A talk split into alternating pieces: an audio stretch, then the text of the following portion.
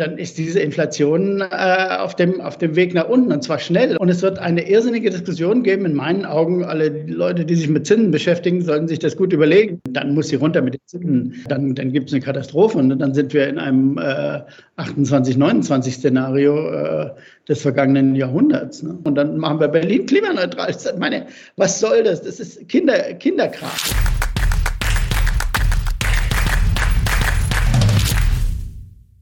Servus Leute und herzlich willkommen in einem brandneuen Video auf meinem Kanal. Mein Name ist Mario Lochner und ich bin heute zurück mit einem hochkarätigen Gast. Er ist einer der bekanntesten Ökonomen des Landes, hat unter anderem gearbeitet als Staatssekretär im Bundesministerium der Finanzen und hat auch für viele internationale Organisationen in hochkarätiger Position als Ökonom war er tätig. Herzlich willkommen, Heiner Flassbeck.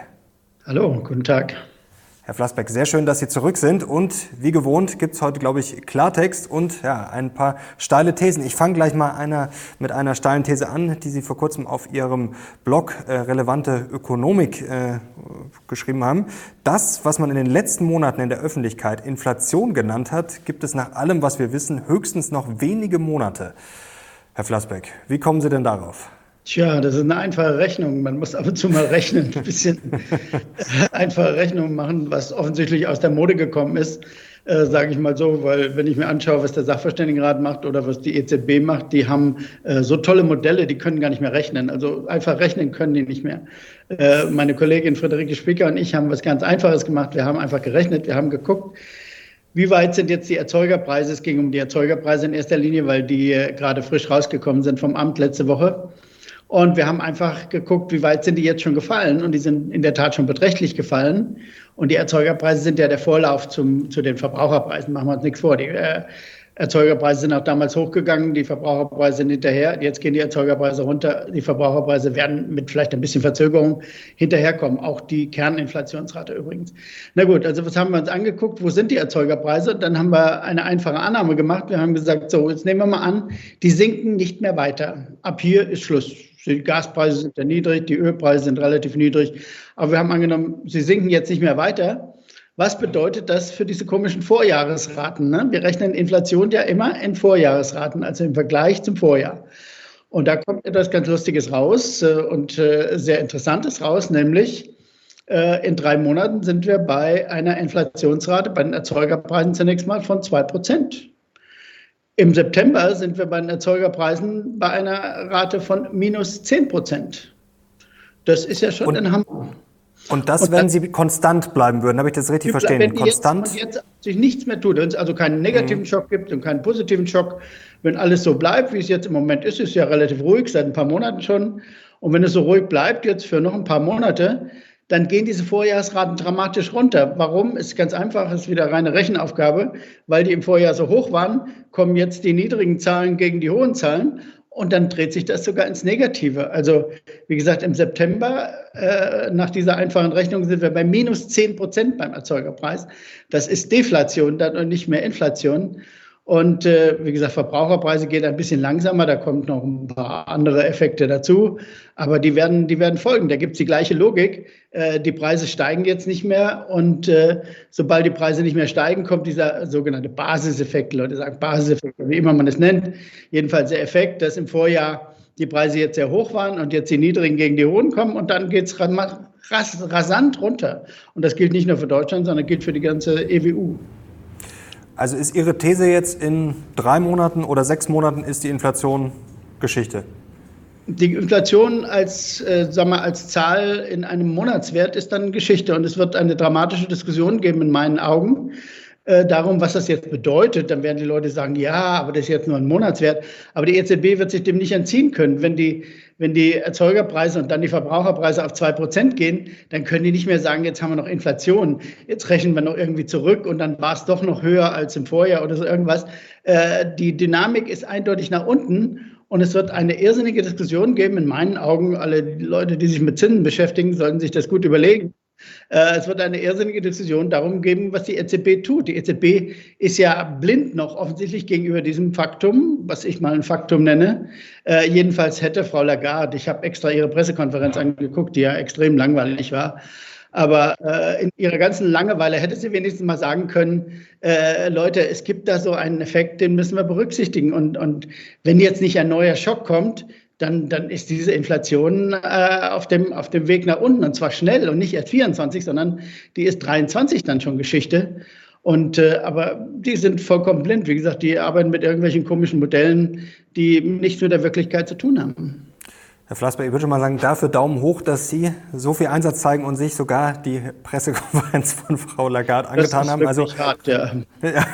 Respekt schon mal dafür. Ähm, kommen wir gleich noch zur Inflation. Vielleicht vertiefen wir das, weil da wird der eine oder andere zu Hause sagen, ja, also wenn ich in den Supermarkt gehe, äh, sehe ich das äh, noch überhaupt nicht. Vielleicht ganz kurz zur EZB, wenn wir da schon sind. Glauben Sie, dass die EZB, Sie haben gesagt, irrsinnige Diskussionen, dann ja, dieses Jahr die Zinsen senken wird, senken muss? Oder ja. trauen Sie auch zu, Sie haben ja gesagt, blind, dass sie vielleicht die Zinsen senken sollte, aber dass Sie das trotzdem nicht machen? Also womit Nein, rechnen Sie? Nein, das hält sie dann nicht mehr durch, äh, sobald die Zahlen runter sind. Also wie gesagt, sobald wir beim ersten Monatswert sind, der in der Nähe ihres Ziels ist von zwei Prozent, kann sie die Diskussion nicht mehr halten, dann muss sie runter mhm. mit den Zinsen. Äh, das ist für mich überhaupt keine Frage. Also dann noch zu sagen, aber es gibt irgendwo noch versteckte Inflation oder so, ist völlig lächerlich. Äh, wenn das runtergeht, wenn es massiv runtergeht, dann, dann muss sie reagieren. Und wir werden es sehen. Sie haben jetzt einen datenbasierten Ansatz, nennen Sie das. wenn der datenbasierte Ansatz wirklich voll tragen sollte, dann müssen Sie ruckzuck jetzt reagieren. Also in zwei Monaten sieht die Welt dann völlig anders aus. Ich habe das übrigens, äh, sage ich mal, bei der Gelegenheit unter uns ja schon vor, wann habe ich es vorher gesagt, zum ersten Mal bei Ihnen? Ab April 2022, ich habe nachgesagt, da, äh, nachgeschaut. Damals haben Sie gesagt, die Inflation wird irgendwann einfach verschwinden. Das genau, war April 2022. Da habe ich das jedenfalls schon vorher gesagt. Ich habe schon vorher 21 schon gesagt, aber äh, eindeutig war es jedenfalls äh, damals schon. Ja, wir haben immer nur temporäre Effekte gehabt. Ne? Wir haben immer noch keine richtige Lohninflation. Wir haben jetzt Streik im Moment. Deutschland Verdi will ja was rausschlagen. Aber die übrigen Abschlüsse sind nicht so, dass es eine, eine lohngetriebene Inflation gibt. Und ich habe das auch schon ein paar Mal bei Ihnen gesagt, wenn es keine lohngetriebene Inflation gibt, gibt es gar keine Inflation. Dann gibt es Preissteigerungen, die aber wieder verschwinden, die auf diese Art und Weise, wie ich das gerade beschrieben habe, verschwinden. Es kann natürlich jetzt, äh, wie gesagt, wieder weiß ja niemand, der Mond auf die Erde fallen übermorgen. Äh, dann haben wir einen neuen Schock oder es können äh, irgendwelche Gasexplosionen passieren oder sonst etwas und wir kriegen einen neuen Schock, aber das ist dann wieder keine Inflation. Dann müsste die EZB äh, tatsächlich, dann wird es wirklich ganz bitter für die EZB, dann müsste sie sagen, weil wir jetzt ein, wieder einen neuen Schock haben, der aber eigentlich nichts mit uns zu tun hat, sondern der irgendwie von außen gekommen ist, jetzt müssen wir die Zinsen nochmal erhöhen. Aber ah, das wäre dann wirklich völlig verrückt. Damit würde sie die Wirtschaft auch äh, übrigens total zerschlagen. Wir sehen ja jetzt schon, die deutsche Bauwirtschaft, reden wir vielleicht nachher noch drüber, ist absolut katastrophal, läuft absolut katastrophal. Aber jetzt haben Sie gerade gesagt, ja, Sie haben es schon vorher gesagt, jetzt müssen wir natürlich noch warten, ob es dann so in Erscheinung tritt. Also das werden wir in ein paar Monaten ja. sehen. Aber jetzt sagen natürlich einige, Herr Flassbeck, jetzt kommt doch gerade hier Monsterstreik, Sie haben es gerade schon angesprochen, am Montag, dem 27. März, es werden teilweise mehr als 10 Prozent gefordert, was man natürlich auch verstehen kann. Viele Leute können sich das Leben nicht mehr leisten, gerade zum Beispiel in Städten wie München, wo noch die Mieten dazu kommen. Wenn man in den Supermarkt geht, ähm, es ist alles viel, viel teurer geworden. Also jetzt kommt doch diese Lohnpreisspirale gerade in Schwung, oder? Vor kurzem hat Ottmar Issing, der jetzt ja auch nicht gerade als, ja, sagen wir mal, Crash Crash-Prophet als Untergangsprophet gilt, hat vor neuen Inflationsschocks gewarnt. Also die EZB wird doch jetzt einen Teufel tun und sagen, okay, jetzt ist die Inflation mal ein bisschen runtergekommen, jetzt geben wir gleich wieder Gas, dass wir schön gleich wieder hochtreiben, oder? Also ähm, wie gesagt, ich habe ja nur nicht Wunschdenken. Ja, es wird eine Diskussion geben, die die EZB äh, tief beeindrucken wird und sie wird darauf reagieren, wie gesagt, wenn die Preissteigerungen runtergehen. Das, was wir jetzt an Lohnerhöhungen haben, wir haben jetzt, im, man gibt ja Zahlen darüber, in äh, ganz Europa, in der EWU, sind im vierten Quartal die Löhne um 5,7 Prozent gestiegen. Das ist mehr als vorher. Vorher war es sehr, sehr mickrig, mhm. äh, immer bei zwei, drei Prozent. Das ist jetzt ein bisschen mehr. Es wird auch in diesem Jahr noch mal ein bisschen mehr werden. Aber es gibt keine, keine wirkliche äh, sechs, sieben, acht Prozent pro Jahr. Die gibt es einfach nicht. Und die gibt es äh, in einigen osteuropäischen Ländern. Ich muss, muss mich relativieren. In einigen osteuropäischen Ländern läuft wirklich etwas schief. Aber das hat jetzt nicht unmittelbar mit uns zu tun. Die sind zwar auch zum Teil Mitglied der EWU in den baltischen Ländern und äh, anderen Ländern äh, Ungarn oder so, die nicht unbedingt Mitglied sind. Aber in diesem ganzen Bereich Osteuropa läuft etwas ganz anderes. Da haben wir tatsächlich Lohnzuwachsraten von 15 bis 20 Prozent. Äh, das wird dort zu einer Katastrophe führen, früher oder später. Ist aber ein eigenes Thema, will ich jetzt nicht äh, drauf eingehen. Äh, aber für die ganze EWU haben wir keine, keine dramatische Beschleunigung. Selbst wenn Verdi jetzt 5% pro Jahr kriegt, ich sage mal voraus, sie kriegen 5% pro Jahr, dann noch aufgeteilt in eine laufende, also eine, eine, eine wirkliche Zuwachsrate und Einmalzahlungen, äh, dann haben sie 10%, dann sagen sie, gut, 10% äh, haben sie gefordert, aber nur für ein Jahr natürlich, aber sie kriegen es dann für zwei Jahre. So ungefähr wird es rauskommen. das ist meines Erachtens offensichtlich. Äh, so waren ja auch die Abschlüsse schon bei der IG Chemie und bei der, bei der äh, bei IG Metall. Und ähm, in diese Richtung wird es gehen. Das ist dann immer noch keine, keine Inflationierung. Es ist überhaupt keine Inflationierung. Es ist ein bisschen Erhöhung nach diesen unglaublich schwachen Anstiegen, die wir hatten in den Jahren vorher.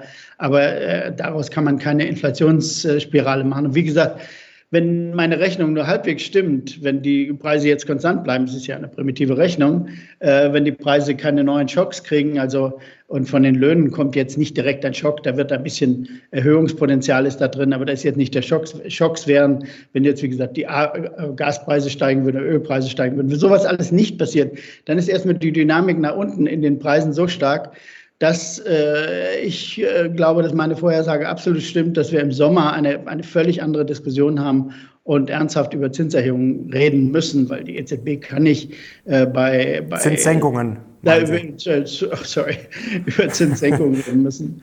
Äh, die EZB kann nicht weiter über Zinserhöhungen reden, wenn äh, die Inflationsrate richtig runter ist. Herr Flassbeck, eine wichtige Frage ist ja, wie die Zinsen überhaupt wirken und was die Zinsen jetzt bisher mit der Inflation gemacht haben. Vor kurzem haben Sie ähm, gesagt in einem anderen Gespräch, dass man die hohen Zinsen, die Auswirkungen eigentlich erst 2024 spüren kann. Also dass es eine massive Verzögerung hat, wenn ich jetzt 2022 die Zinsen erhöhe, dass man das vielleicht erst ja ein Jahr, eineinhalb Jahre danach merkt. Ähm, was ist denn bisher von diesen höheren Zinsen überhaupt angekommen im Markt, in der Wirtschaft? Also das ist zunächst mal diese lange Verzögerung ist die übliche Theorie oder die Empirie, die man äh, an die sich fast alle Ökonomen halten. Auch unser Bundesbankpräsident Herr Nagel hat vor einiger Zeit gesagt, es dauert frühestens sieht man die Effekte der, der Geldpolitik nach anderthalb Jahren. Anderthalb bis zwei Jahre ist der Verzögerungslag, die äh, Verzögerung, bis die, äh, bis die Geldpolitik überhaupt wirken kann. Also das würde schon dafür sprechen, dass alles, was wir jetzt sehen, nichts mit der Geldpolitik zu tun hat. Und das ist auch ganz eindeutig so, dass was wir jetzt sehen, hat mit der Geldpolitik nichts zu tun, weil es nur die Normalisierung der Rohstoffpreise ist. Äh, Öl, Gas und äh, selbst Kohle und Strom haben sich alles wieder beruhigt und sind zum Teil auf den Vor Vorkrisenniveaus sogar. Und äh, das schlägt jetzt durch in den Preisen. Das hat mit Geldpolitik nichts zu tun. Das passiert auch äh, überall auf der Welt. Das ist ein Effekt, der, der einfach äh, durchwirkt. Die andere Frage ist, hat die Geldpolitik schon gewirkt? Und da bin ich in der Tat äh, anderer Meinung als die herrschende Lehre. Ich glaube, diese Geldpolitik, äh, die mitten in eine Rezession hinein die Zinsen erhöht hat, hat ungeheuer schnell gewirkt. Und ich schreibe gerade an einem Aufsatz, der morgen oder übermorgen erscheint, über die deutsche Bauwirtschaft. Und da sieht man das äh, in ganz krasser Weise, in ganz krasser Weise. Der deutsche Bau hat einen solchen Schlag gekriegt, und zwar im Frühjahr, äh, schon mit, der, mit dem Beginn, ich glaube, der Diskussion über Zinserhöhung. Die Diskussion begann ja schon im März über Zinserhöhungen. Da war klar, dass die EZB etwas tun wird, obwohl sie dann erst im Juni, glaube ich, zum ersten Mal erhöht hat. aber die Diskussion begann viel früher und wir sehen einen Absturz seitdem bei der Nachfrage nach Wohnungen und nach im Bau generell, aber nach Wohnungen ganz besonders, das ist unglaublich. Und das ist äh, eine ganz gefährliche Geschichte, weil es auf Jahre hinaus die deutsche Bauwirtschaft äh, negativ betreffen wird. Und wir sehen es auch zum ersten Mal jetzt, ist gerade auch letzte Woche, der, sind die Daten erschienen, wir sehen es bei den Hauspreisen. Zum ersten Mal fallen die und Wohnungspreise. Äh, auch da haben wir also einen massiven Effekt, was einfach zeigt, die Leute äh, sind bei diesem Zinsniveau nicht mehr bereit, so leicht und so schnell äh, zu kaufen und zu bauen. Also stärker sieht man den Effekt noch jetzt im Fall der Preise bei den, im Bestand, also bei dem bei den äh, Bestand der Häuser, aber auch beim Neubau sieht man äh, einen deutlichen Effekt, dass es nach unten geht, obwohl die Kosten ja hoch gewesen sind und immer noch hoch sind. Also wenn ich Sie jetzt richtig verstehe, nehmen wir mal an, dass die Inflation vielleicht, sagen wir, sie verschwindet nicht mal, aber sie kommt runter. Ähm, und die Zinsen schlagen erst so richtig, auch wenn sie jetzt schon gewirkt haben, trotzdem so richtig vielleicht erst äh, noch rein. Dann müssten ja die Zinsen in diesem Jahr massiv runter, weil sonst kriegen wir eine Hammer-Killer-Rezession, oder? Ja, das ist äh, das, was ich die ganze Zeit vorhersage. Äh, wenn, die, wenn die EZB nicht sehr schnell reagiert in diesem Jahr, also wenn sie wirklich so stur wäre, dass sie sagen würde, da ist noch irgendwo Inflation, selbst wenn man den Zahlen nichts mehr sieht, also dann, dann wird es wirklich äh, brutal und gefährlich. Es ist jetzt schon brutal und gefährlich, weil auch im Übrigen die deutsche Wirtschaft ja auf der Kippe zur Rezession ist und man jetzt nicht sagen, der Sachverständigenrat kam jetzt wieder mit plus 0,2, die Regierung macht minus 0,2 oder so. Das ist alles Kaffeesatzleserei. Äh, niemand kann vorhersagen, ob es plus 0,2 oder minus 0,2 ist. Ich würde mich also da vollständig enthalten. Äh, es kann auch minus 2 werden, es kann auch minus 4 werden. Niemand kann vorhersagen, wie, wie tief der Absturz wird. Es kann auch plus 1 werden. Aber dann, das sind auch die Möglichkeiten erschöpft. Die, die, das Risiko ist eindeutig auf der negativen Seite. Das Risiko, dass es richtig massiv abstürzt, so wie beim Bau, ist auch in der Industrie gegeben. Das ist nicht ganz so schlimm. Aber wenn man sich anschaut, die äh, Nachfrage nach Investitionsgütern im Inland zum Beispiel, was ein wichtiger Indikator ist für die Investitionstätigkeit, der geht auch deutlich runter. Also äh, wir, wir haben eine ganz riskante Situation. Es kommt ganz stark auf die EZB jetzt an, ob sie von ihrer verrückten Position, ich sage es mal nochmal, von ihrer verrückten Position, sie müsse diese Inflation mit Gewalt erschlagen. Frau Lagarde hatte gesagt, sie müsse diesem Monster auf den Kopf schlagen, was ein grandioser Unsinn ist, äh, äh, dass sie da runterkommt. Das müssen wir alle hoffen, denn sonst wird es wirklich ganz bitter in Europa. Und man muss ja sehen, es ist ja nicht so, dass es mit der, mit der, mit der Wirtschaft getan ist. Es gibt dann ganz schwere Verdrückungen, auch politischer Art. Denn äh, wenn, wenn wir jetzt in eine neue, nach dem Schock, Corona-Schock, in eine neue Rezession sofort geraten und diese Rezession kein Ende hat und der Herr Lindner noch spart, politisch, äh, finanzpolitisch wie verrückt, ja, dann, dann gibt es eine Katastrophe und dann sind wir in einem äh, 28, 29 Szenario äh, des vergangenen Jahrhunderts. Ne? Jetzt nehmen wir mal an, die EZB bzw. auch die Federal Reserve würden jetzt auf Sie hören und sagen, okay, ja, Herr Flassbeck hat, hatte recht, die Inflation kommt runter, jetzt wollen wir die Wirtschaft nicht abwürgen, jetzt senken wir massiv die Zinsen. Ähm, aber dann wären wir doch wahrscheinlich wieder relativ schnell im Inflationsspielchen drin oder dann würden im Zweifel die Aktienkurse anziehen, dann würde alles in Schwung kommen, vielleicht wird sogar eine, ja, wenn es mal halbwegs läuft, eine Euphorie geben. Jetzt ist ja der Arbeitsmarkt zum Beispiel in den USA immer, der brummt ja immer noch. Ähm, also dann hätten wir da wahrscheinlich dieselbe Diskussion spätestens Anfang 2024 wieder mit der Inflation und dann enden wir so wie in den 1970er Jahren, oder? dass wir quasi hoch, runter, hoch, runter ähm, und die Notenbanken hecheln immer hinterher und es gibt überhaupt keine Planungssicherheit mehr. Nein, das sehe ich überhaupt nicht so. Äh, okay. wenn, Warum? Wir müssen, was uns in Europa fehlt seit vielen Jahren, seit, seit der globalen Finanzkrise 2008, 2009, ist ein wirklich stabiler Aufschwung. Das ist anders in, als in den USA. In den USA haben sie mhm. wirklich einen Aufschwung gehabt. USA hat auch zuletzt die Fiskalpolitik wie verrückt draufgehalten und äh, hat äh, Vollbeschäftigung hergestellt. Und äh, wir sind in Europa aber noch unendlich weit von Vollbeschäftigung entfernt. Es gibt hier und da den berühmten Fachkräftemangel, aber äh, in Wirklichkeit haben wir immer noch sieben Prozent Arbeitslosigkeit in dieser Europäischen Währungsunion. Und das ist ein Skandal nach so vielen Jahren. Das heißt, wir müssen erstmal wieder dahin kommen, dass wir in eine vernünftige Aufwärtsentwicklung kommen. Deutschland lief ein bisschen besser, weil Deutschland seinen Exportüberschuss hat, weil Deutschland sich ja saniert hat äh, zulasten seiner Nachbarn äh, zehn Jahre lang und deswegen lief es in Deutschland ein bisschen besser. Aber in der ganzen EWU haben wir eine wirklich katastrophale Entwicklung. Und wir sehen, politisch hat es ja gewaltige negative Auswirkungen. Macron ist äh, äh, gerade noch mal so an die Macht gekommen und ist jetzt aber höchst umstritten. Und es gibt viele andere äh, Rechtsbewegungen, Italien und so weiter. Ich will das nicht im Einzelnen darauf eingehen. Aber es sind alles Bewegungen weg von der Demokratie. Ne? Die Demokratie ist in höchstem Maße gefährdet, wenn, wenn wir es nicht schaffen, wirklich einen Aufschwung über zehn Jahre hinzukriegen. Und der kann durchaus bei bei niedrigen Preissteigerungen ablaufen. Äh, was braucht es dazu? Woran hat es gefehlt? Das kann man auch leicht sagen. Das habe ich sogar schon erwähnt vorhin. Was wir nicht hatten, war eine vernünftige Lohnentwicklung in den, in den letzten zehn Jahren oder 15 Jahren fast äh, seit, äh, seit der großen Finanzkrise. Wir hatten extrem niedrige Nominallöhne, zwei, drei Prozent in ganz Europa. Das ist viel zu wenig. Äh, sieben, acht Prozent sind zu viel. Also wir müssen die Mitte finden. Wir müssen eine vernünftige Mitte finden, bei der die Leute Einkommen haben, Realeinkommenszuwächse haben, mit denen sie etwas anfangen können. Und äh, dann kann die Wirtschaft auch vernünftig laufen. Wir brauchen mal wieder eine Investitionstätigkeit. Wir haben auch in Deutschland äh, die Investitionstätigkeit äh, im Sinne der Investitionsquote, also Investitionen am Bruttoinlandsprodukt, liegt die ganze Zeit bei Null. Da ist nichts, da ist Null Dynamik dahinter. Also wir sind weit davon entfernt, eine vernünftige wirtschaftliche Entwicklung zu haben. Und von Osteuropa will ich gar nicht reden, da ist es noch viel schlimmer. Und äh, das müssten wir alles bereinigen. Und dann würde ich mir überhaupt keine Gedanken machen. Dann können wir sieben, acht, neun Jahre äh, stabilen Aufschwung haben. Äh, warum sollten wir das nicht haben? Äh, da ist keine Inflationsgefahr. Es gibt ja keine, keine neuen, also wenn es keine neuen Schocks von außen gibt, wie gesagt. Die, das, was wir jetzt hatten, war Inflation in Anführungsstrichen von außen, Preissteigerungsraten, die uns von außen aufgedrückt worden sind. Und äh, das wird ja nicht alle paar Jahre passieren. Und interne Inflation haben wir schon seit, äh, ja, seit 40, 50 Jahren nicht mehr produziert in Europa. Also da habe ich überhaupt keine Sorge.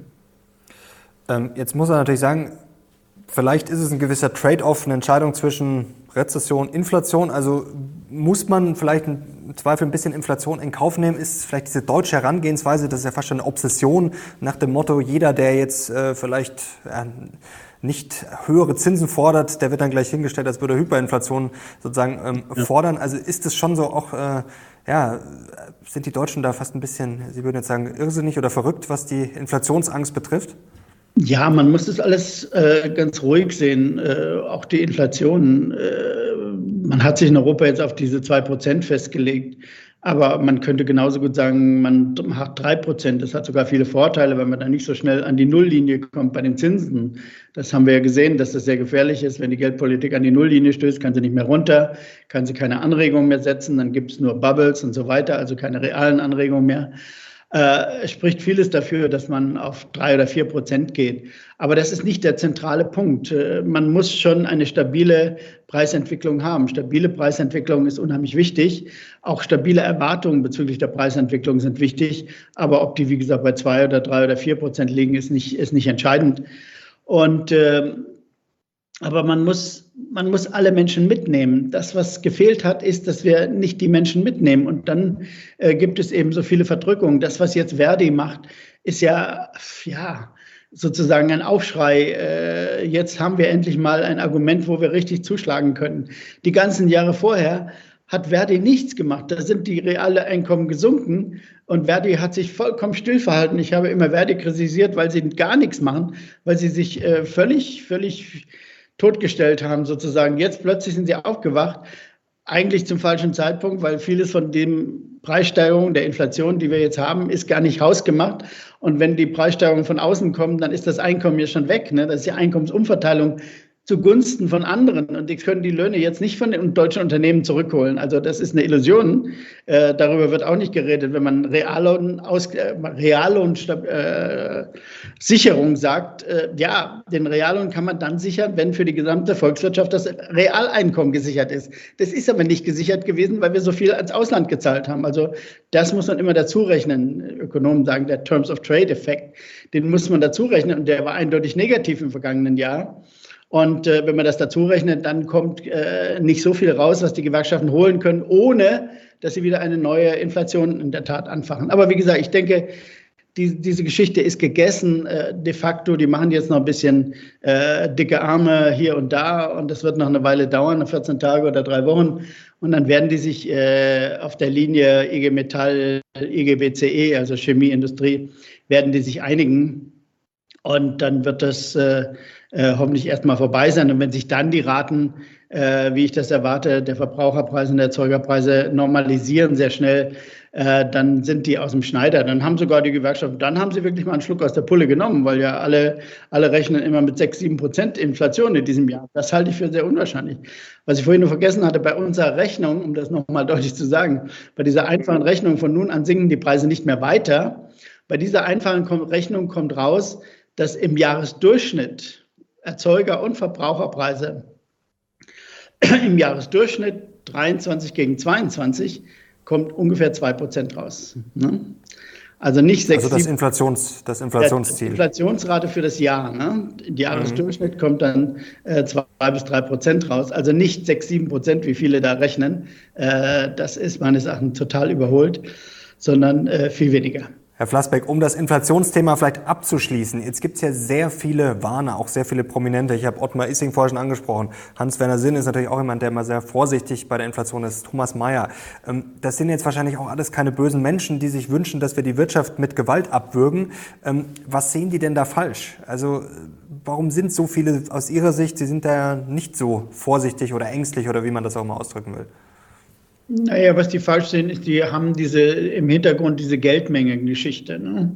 Mhm. Äh, das, was man Monetarismus nennt, äh, haben wir auch schon mal diskutiert, äh, der, der, Zusammenhang zwischen Geldmenge und Inflation. Und dieser Zusammenhang, der ist eben nicht so, wie man das äh, üblicherweise unterstellt. Also man hat die Geldmenge erhöht äh, und dann, dann kommt die Inflation wegen der Geldmenge. Das ist, hat mit der jetzigen Geschichte nichts zu tun, weil äh, die jetzige Geschichte ist eindeutig eine Geschichte von Rohstoffpreis, äh, von Engpässen, die durch die Konflikte in Osteuropa und durch Corona kamen. Äh, das hat mit, mit der Geldmenge nichts zu tun. Die Geldmenge in Europa ist auch völlig undramatisch gestiegen. Die ist nur im Zuge der, der, der des Corona-Schocks mal ein bisschen hochgegangen, weil die Leute Liquidität gehalten haben, völlig klar. Äh, und dann ist wieder runter. Also da ist selbst die Bundesbank hat vor ein paar Monaten da eine Untersuchung gemacht und hat nichts rausgefunden. Also in Sachen Geldmenge ist eigentlich nichts passiert. Dann ziehen sich welche hoch an diesen äh, Zentralbankbilanzen. Ne? Die Bilanzen der Not Banken sind ausgeweitet worden, weil die Notenbanken äh, Staatspapiere oder andere Papiere gekauft haben. Dadurch haben sie ihre Bilanzen ausgeweitet. Aber das hat gar nichts mit der Inflation zu tun. Da gibt es nicht mal eine Theorie, also nicht, es gibt nicht mal die Vorstellung eines Zusammenhangs äh, zwischen der äh, äh, Bankbilanz. Und ich glaube, ich habe vielleicht auch schon äh, in einem unserer Interviews gesagt, äh, welches ist das Land, das in diesem Sinne am unsolidesten der ganzen Welt war. Äh, das ist eindeutig die Schweiz. Die größte Ausweitung der, der Zentralbankbilanz hat die Schweiz äh, zu verzeichnen und dort ist die Inflation am niedrigsten geblieben. Das zweite Land ist Japan, das hat die zweitgrößte Ausweitung der, der Bankbilanz und die Inflation ist auch sehr niedrig geblieben. Also es hat nichts, absolut nichts mit der Inflation zu tun. Da wird auch immer so ein Zusammenhang konstruiert. Das ist, glaube ich, der kurz. Bitte? Ja, äh, wo, wo, fließt denn dieses Geld dann hin? Weil ich glaube, die Leute verstehen das immer nicht, wenn sie sehen, okay, die Bankbilanz wird ausgeweitet, dann wird einfach, ja quasi Geld gedruckt und das muss irgendwo hin. Da ist kein Geld geflossen in dem Sinne, äh, wir haben ja alle keins gekriegt. Ne? Ich habe kein Geld gekriegt, Sie haben kein Geld gekriegt, niemand hat Geld gekriegt.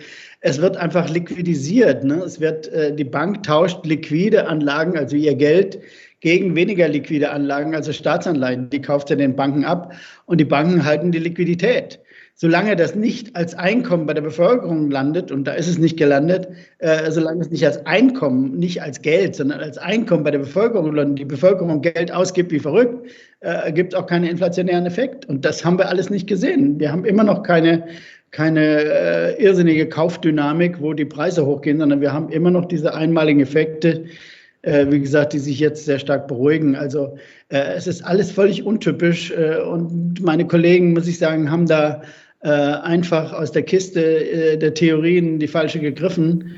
Und äh, das wird sich auch in Kürze dann herausstellen.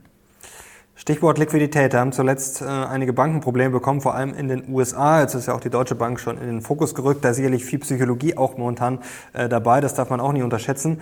Ähm, wie sehr besorgt Sie denn das? Und ist das schon ein Anzeichen dafür, dass die hohen Zinsen ja da schon erste Sachen kaputt machen? Ja, das ist äh, auch nie, überhaupt nicht so einfach. Also ich habe mich mit äh, SVB ein bisschen beschäftigt. Äh, die äh, Silicon Valley Bank, da hat es offensichtlich massives Missmanagement gegeben äh, seit, äh, seit Beginn ja, der Zinssteigerung. Die haben in der Tat sehr starke Abflüsse von Einlagen gehabt. Keiner weiß genau warum. Erstmal aus Gründen ihrer Kunden, die, die gar nichts mit der Bank zu tun hatten. Und dann haben sie ein bisschen in Schwierigkeiten gekommen, weil sie sehr viele Staatsanleihen hatten und die Staatsanleihen nicht kurzfristig liquidisieren konnten. Und dann gab es aus Gründen, die immer noch niemand ganz genau weiß, Gerüchte und sowas gibt es, aber niemand genau weiß, äh, gab es dann einen Run auf diese Bank.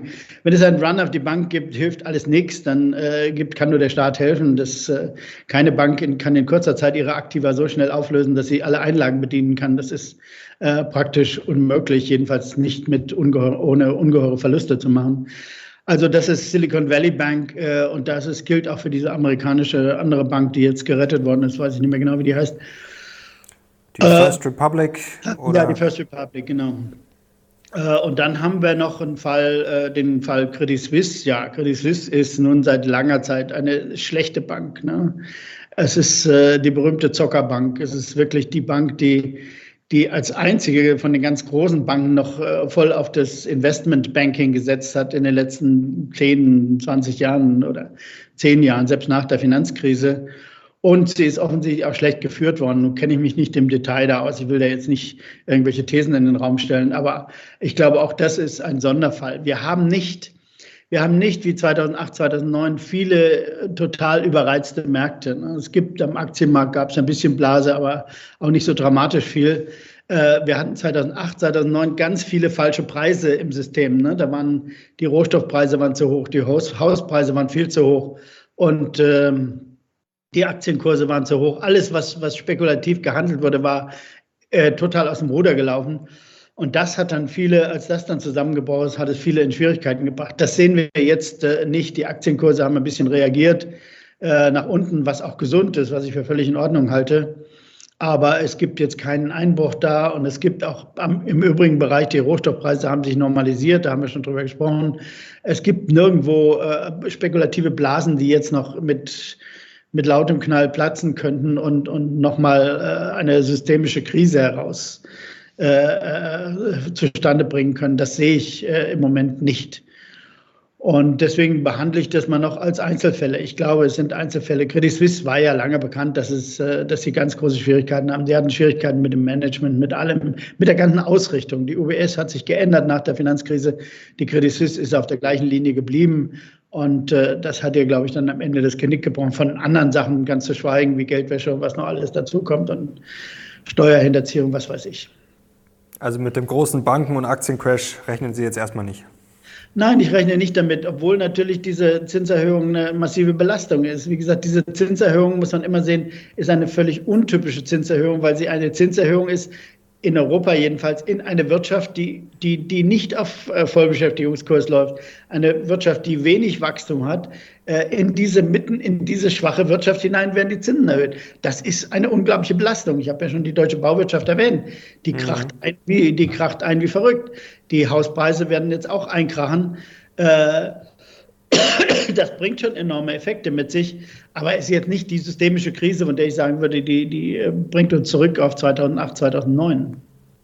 Jetzt lassen Sie uns mal auf Deutschland noch gucken. Beim letzten Mal haben Sie gesagt, daran wird die Demokratie scheitern, dass wir keinen klaren Gedanken mehr fassen können. Jetzt haben Sie vorher schon gesagt, wenn das schief läuft und wir viele Fehler machen oder die Fehler weiter äh, so laufen lassen, dann landen wir am Ende 28, 29. Das wäre nicht so schön. Wir wissen, was äh, danach passiert ist.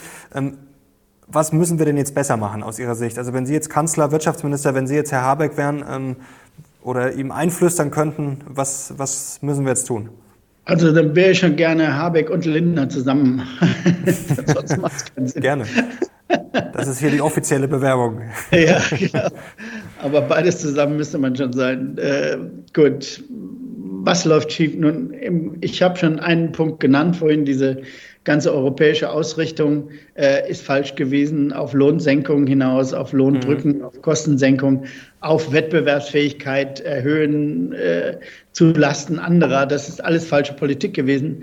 Aber jetzt ganz akut äh, kann man es sehr schön sehen. Die Themen, die wir jetzt gerade besprechen, werden von den deutschen Politikern nicht besprochen. Ne? Äh, sie reden gar nicht darüber. Der, der Habeck macht einen Jahreswirtschaftsbericht und dann kommt er raus, äh, findet raus, 0, minus 0,4 Prozent wird die deutsche Wirtschaft in diesem Jahr sein.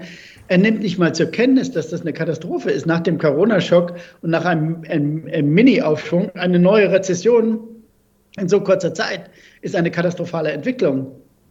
Das wird nicht mehr zur Kenntnis genommen. Es wird auch nicht diskutiert. Es wird auch die Zinspolitik der EZB nicht diskutiert. Warum sollten Politiker nicht sagen, ich habe eine klare Meinung dazu. Es gibt keine Meinung. In Deutschland gibt es überhaupt keine Meinung dazu. Herr Lindner hat keine Meinung oder Herr Lindner hat noch äh, verstärkt, hat gesagt, ja, der liegt doch am Staat und so. Das ist alles Käse. Und dann kommt das große Thema, äh, über das wir auch schon bilateral ein paar Mal gesprochen haben, das große Thema Schulden. Der Lindner macht jetzt wieder Politik der Schuldensenkung. Ich kann nur wiederholen, mantraartig wiederholen. Ich muss es leider wiederholen, was ich immer sage. irgendeiner muss Schulden machen. Ne? Wir brauchen einen, der Schulden macht. Und wenn, wenn die Privaten keine Schulden machen, und das ist immer noch so, die deutschen Unternehmen sind nicht die Schuldner, machen keine Schulden per Saldo, äh, dann muss der Staat Schulden machen. Es gibt sonst niemanden. Ne? Und, und diese Diskussion kriegen wir nicht hin. Und deswegen werden die jetzt den unglaublichen Fehler machen. Die werden äh, Kürzungsorgien veranstalten, womöglich. Äh, Koalitionsgespräch ist ja, glaube ich, noch nicht zu Ende. Aber, äh, aber wenn, die, wenn die das wirklich machen, wenn die jetzt wirklich massiv kürzen, wenn die Fisk äh, restriktive Fiskalpolitik machen, zusätzlich zu dieser restriktiven Geldpolitik, äh, dann ist äh, nicht nur Deutschland, sondern gibt es in Europa einen, einen richtig tiefen Absturz. Denn wo soll es denn herkommen? Wo soll denn eine Gegenbewegung herkommen? Die ist ähm, doch nicht zu sehen. Wie sehr kommen wir denn da unter die Räder? Weil jetzt schauen wir mal auf die USA, die haben einen massiven Vorteil bei den Energiepreisen, die haben ein Konjunkturprogramm, das historisch ist mit ihrem Inflation ja. Reduction Act, äh, machen knallharte Wettbewerbspolitik. Also ich sage ja. mal, wie, wie hart werden wir da auf die Nase fliegen? Ja, dramatisch hart. Äh, Europa wird wieder steigende Arbeitslosigkeit haben und wird, wird äh, alle seine Aufgaben, die es eigentlich angehen will, inklusive des Klimas, das muss man immer dazu sagen, inklusive der Klimapolitik, wird Europa nicht stemmen können, weil es sich äh, im Klein-Klein verhaspelt und, und die großen Linien nicht sieht. Es diskutiert äh, Lindner und Habeck, sage ich nochmal, es diskutiert niemand die großen makroökonomischen Linien, weil sie keine Ahnung davon haben. Ne? Sie haben null Ahnung davon und sie lassen sich offensichtlich auch nicht so beraten, dass sie, dass sie darüber äh, kenntnisreich äh, reden können. Und deswegen ist dieses ganze Thema ist ein Vakuum. Da ist nichts. Ne? Da gibt es ein paar Ökonomen, die da rumtun, wie ich und noch ein paar andere. Äh, aber, aber sonst ist da nichts. Da ist Vakuum. Und das kann sich eine Volkswirtschaft und das kann sich Europa insgesamt nicht leisten. Europa insgesamt haben wir auch niemanden, der da intelligent drüber redet. Frau, Frau Lagarde schon gar nicht, Frau von der Leyen noch viel weniger und der Herr Gentiloni, unser, unser Finanzkommissar, hat auch null Ahnung. Und, und, und das ist die Situation. Und deswegen werden wir massiv gegen die, gegenüber den USA zurückfallen. Wir werden massiv zurückfallen. Und wenn die Leute glauben, sie können sich noch Rüstung leisten, jetzt äh, glauben ja alle, sie können sich ja noch gewaltige Rüstenausgaben leisten, dann bin ich mal gespannt, wo sie die herholen wollen. Wo wollen Sie denn herholen? Rüstung ist äh, extrem unproduktiv. Das Unproduktivste, was es gibt auf dieser Welt. Äh, wenn, man die, wenn man keine dynamische Wirtschaft hat, wenn man eine schrumpfende Wirtschaft hat, noch groß auf Rüstung zu bauen, wird eine, eine Totalkatastrophe werden. Also äh, das, das ist naiv, das ist unendlich naiv. Äh, wie naiv ist es denn zu glauben, dass heute in so einer globalisierten Welt ähm, ja, die Leute auch sich das die nächsten 10, 20, 30 Jahre anschauen? Also fürchten Sie auch, es wird jetzt schon viel darüber diskutiert, ja, dass immer mehr ja, Leute das Land verlassen und dann zieht es die Leute vielleicht nach Amerika oder nach Asien oder wie auch immer, wo es halt vielleicht besser läuft. Also ist das noch so ein Zusatzeffekt, was man jetzt noch gar nicht ähm, auf dem Schirm hat, also was das Ganze dann nochmal verstärken kann? Also das, da sehe ich jetzt nicht die große Gefahr, aber das äh, natürlich, es werden viele Intelligente werden gehen, ne? die, die, die, die wir eigentlich brauchen. Äh, die werden sich, junge Leute, die was auf dem Kasten haben, die werden sich verabschieden und werden sagen, was soll ich mich mit diesem äh, blöden Kontinent rumstreiten. Äh, aber die eigentliche Gefahr ist ja die, die wir schon sehen. Wir sehen, der Macron baut jetzt total ab. Äh, ich will jetzt nicht über die französische Rentensystem reden, aber man hätte es auf jeden Fall ganz anders handeln müssen, äh, das Problem, und ganz anders mit den Leuten umgehen. Der gilt jetzt hier als der, als der König, der abgehobene König, den sie alle hassen. Ja, was wird denn die Folge sein? Ich kann klar sagen, was die Folge sein wird. Äh, Marine Le Pen wird der nächste Präsident sein. Ja, dann ist Europa total in Frage gestellt die ist auch nicht so eine Katastrophe. Man hat ja auch gedacht, bei den Italienern, die haben ja auch schon eine postfaschistische Ministerpräsidentin, die ist auch nicht so schlimm. Die beruhigen sich alle wieder ein bisschen. Aber, aber es geht nicht vorwärts. Es gibt doch, gibt doch keinen Drive. Es gibt nichts, was Europa dann vorwärts treiben könnte. Und äh, die Gefahr ist doch, dass äh, nicht Marine Le Pen an die Spitze kommt, sondern ein viel radikalerer Typ oder eine Typin. Man muss ja immer die Frauen mit erwähnen.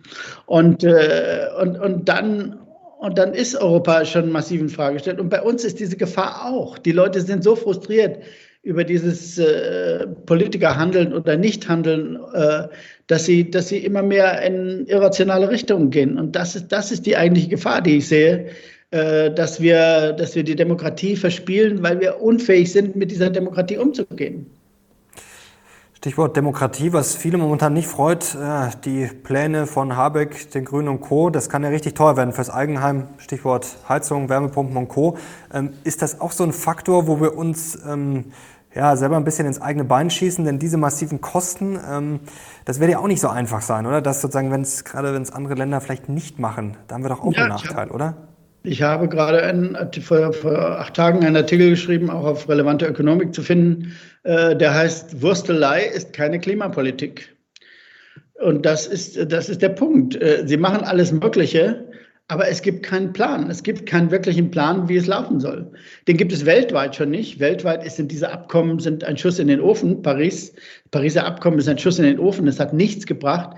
Weil, warum? Äh, weil die Produzenten nicht beteiligt werden. Die Produzenten der fossilen Energie müssen mit einsteigen und die müssen dafür sorgen, dass das Zeug teurer wird. Und zwar nicht in einem riesen äh, Klopper wie im vergangenen Jahr, sondern Schritt für Schritt über viele Jahre und damit sich die Menschen anpassen können. Und dann müssen wir dafür sorgen, intern in unseren Ländern, dass auch die armen Menschen wieder mitgenommen werden. Da muss man Umverteilungspolitik machen zugunsten der weniger Begüterten. Das ist mit der FDP schon mal von vornherein ausgeschlossen. Ich weiß nicht, wie die Grünen mit der FDP in eine Regierungskoalition gehen konnten, äh, wo völlig ausgeschlossen ist, dass eine der wichtigsten Maßnahmen, die man braucht, um intelligent Umweltpolitik zu betreiben, äh, ausgeschlossen ist mit dieser Partei, nämlich eine Umverteilung, die dafür sorgt, dass auch die weniger Begüterten äh, sich äh, den, den, den, das teurere Leben sozusagen in einer, äh, in einer besseren äh, Welt leisten können.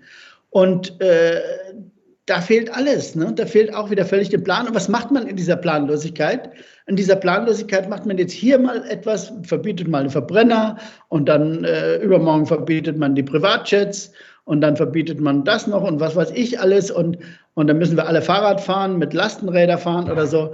Es ist ein Blödsinn ohnegleichen. Das ist nicht der Weg, auf dem man es äh, äh hinkriegen kann. Vor allem, weil man den Rest, den Rest der Welt ja überhaupt nicht beeinflussen kann. Deutschland hat ja mit seiner Energiewende, dieser grandiosen Energiewende, die wir seit 24 Jahren haben, im Rest der Welt niemand beeindruckt. Alle sagen, ach, guck mal, was machen die Deutschen da für komische Sachen. Ne? Äh, aber wir haben niemand beeindruckt, es hat niemand mitgemacht. Da muss man doch mal einen Moment nachdenken und sagen, vielleicht haben wir was verkehrt gemacht ja, vielleicht geht es mit Sonne und äh, Wind alleine nicht, sondern man braucht doch noch äh, irgendwelche Energien, die, die grundlastfähig sind, sagen die Energieökonomen, also die in der Lage sind, eine stabile Stromversorgung zu gewährleisten. Vor allem, wenn man immer mehr Strom braucht und auch die Autos äh, äh, mit Strom versorgen will. Das gibt es alles nicht, aber es gibt auch keine Diskussion darum. Wenn wir wenigstens die Diskussion darum führen würden, wie kann man das hinkriegen? Wie muss man international diskutieren? Wen muss man ansprechen? Wie müssen die internationalen Mächte sich äh, verabreden, damit es überhaupt eine Chance gibt, da etwas zu tun?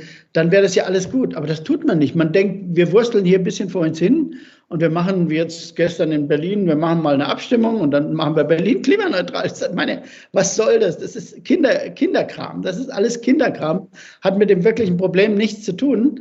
Und, und mit diesem Kinderkram glauben wir jetzt, äh, können wir dann äh, etwas erreichen. Die CO2-Emissionen in der Welt sind über die ganzen letzten 20 Jahre kon kontinuierlich gestiegen. Und sie werden, äh, haben nur eine kleine äh, Delle bei Corona, die werden jetzt, sind jetzt weiter gestiegen, werden auch weiter steigen. Wenn es keine weltweite koordinierte Aktion gibt, ich bin da absolut dafür.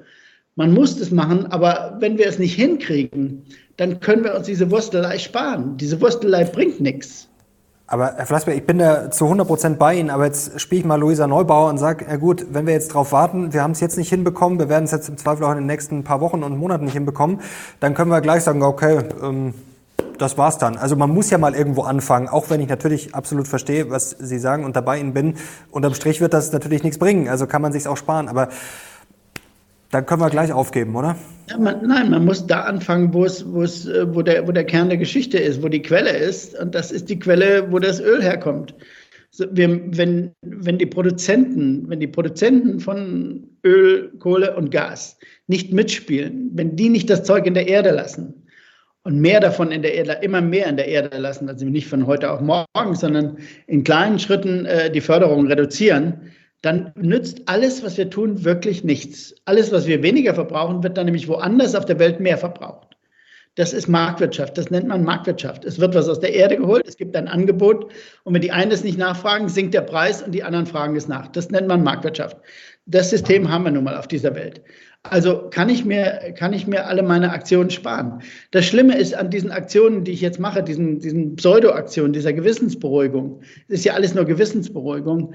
Diese Gewissensberuhigung führt in, in, in Deutschland und in den Ländern, die es machen, zu einem unmöglichen und immer schlimmeren gesellschaftlichen Klima wo am Ende viele sich ganz wirklich äh, an die Seite gestellt fühlen Und dann kommen wir wieder zum Thema, das wir vorhin hatten, nämlich, dass die Demokratie in Gefahr ist, weil die Leute sagen, also dieser Irrsinn, ich habe überhaupt keine vernünftige Perspektive mehr, ich weiß nicht, was ich machen soll, morgen wird wieder ein anderes Verbot diskutiert und irgendwas und ich muss meine Heizung rausreißen. Es wird ja auch alles übertrieben, aber äh, das, das ist nun mal die Welt.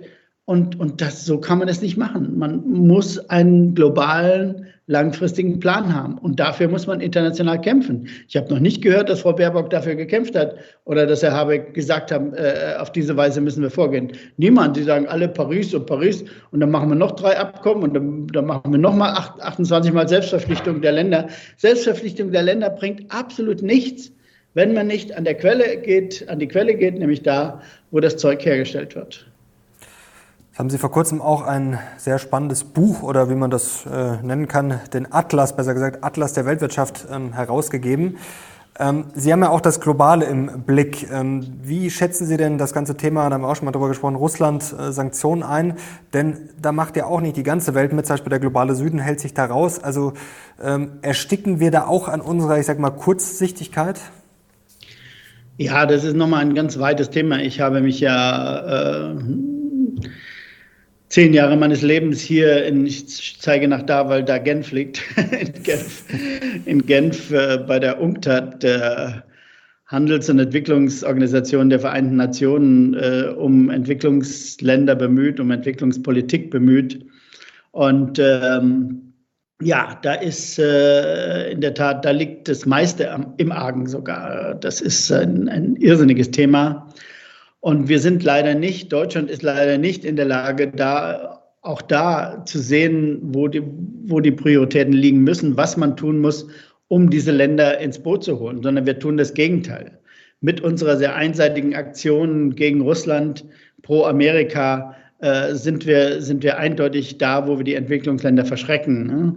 Dann haben wir uns noch leichtfertig, extrem leichtfertig auf diese Anti-China-Linie der Amerikaner bringen lassen für die es überhaupt keinen Grund gibt. Für Europäer gibt es dafür überhaupt keinen Grund. Der einzige Grund, warum die Amerikaner China fokussieren, ist, weil sie Angst haben, dass China größer wird als die USA. Das ist die Angst dieser Neokons. Das ist völlig verrückt. Äh, das geht uns doch nichts an. Warum müssen wir uns davon instrumentalisieren lassen und dann mal ein Kriegsschiff nach China, Richtung China schicken, um die Chinesen zu erschrecken? Das ist doch verrückt. Das ist verrückte Politik, weil wir, weil wir gar keinen Überblick haben über das, was auf der Welt passiert die große Masse der Menschen in dieser Welt äh, lebt ganz anders, als wir es uns vorstellen können. Und sie denken auch ganz anders, als wir uns vorstellen können. Und was wir überhaupt nicht zur Kenntnis nehmen wollen in der offiziellen Politik, in dieser Regierung schon gar nicht, niemand, äh, ist, dass der Westen, der Norden und der Westen, wie immer man es nennt, über seinen unmittelbaren Einfluss in Afrika und in anderen Ländern für unendlichen Schaden gesorgt hat, nämlich über seine Politik, über den Internationalen Währungsfonds, über die Weltbank haben wir unendlich viel Schaden angerichtet mit falscher Politik, einfach mit falscher Politik. Da war ich persönlich äh, direkt involviert in vielen Ländern. Und, und deswegen kriegen wir dort keinen Fuß auf den Erden. Warum ist, ist Präsident Lula von Brasilien so, so kritisch gegenüber, gegenüber uns? Ja, nicht, weil wir äh, so gute Freunde sind, sondern weil wir, weil wir dabei waren, als seine ersten zwei Amtszeiten von den internationalen Märkten durch Aufwertung des brasilianischen Real, der brasilianischen Währung, äh, nahezu kaputt gemacht wurden oder tatsächlich kaputt gemacht wurden. Da haben wir, hat keiner von uns einen Finger bewegt und hat gesagt, wir helfen mal dem Herrn Lula äh, und sorgen mal dafür, dass da weniger spekuliert wird. Nein, nichts, nichts dergleichen. Er war völlig allein in der Welt, weil der Westen und Norden sich äh, total freigestellt haben. Äh, Wall Street hat ja schönes Geld daran verdient und Frankfurt sicher auch. Und da haben wir, haben wir nichts mit zu tun haben wollen. Und ja, das sind die, die Dinge, muss man alle wissen, die muss man alle kennen. Äh, erst dann kann man äh, aufgeklärt Politik betreiben. Erst dann kann man auch diplomatisch äh, Initiativen ergreifen. Wenn ich sehe, wie, mit welcher unendlichen Naivität Frau Baerbock durch die Gegend reist und, und glaubt, sie kann da Länder überzeugen, weil sie da rumhüpft, äh, dann liegt sie einfach fundamental falsch. Herr Flassbeck, Ihr Klartext hat mal wieder ja, Spaß gemacht, auch wenn es unangenehme Themen sind. Und ich halte mal fest, ja, in drei Monaten wird die Inflation verschwunden sein. Die Zinsen müssen runter, wahrscheinlich ja. so, gar so schnell wie möglich. Ähm, ja, und die Politik muss globaler denken und sollte sich den Kinderkram lieber sparen, wenn ich das heute mal so richtig zusammengefasst habe. Okay. Herr Flassbeck, herzlichen Dank. Gerne. Ich hoffe, euch hat es auch gefallen. Gerne Daumen hoch, wenn ihr Herrn Flassbeck wieder sehen wollt.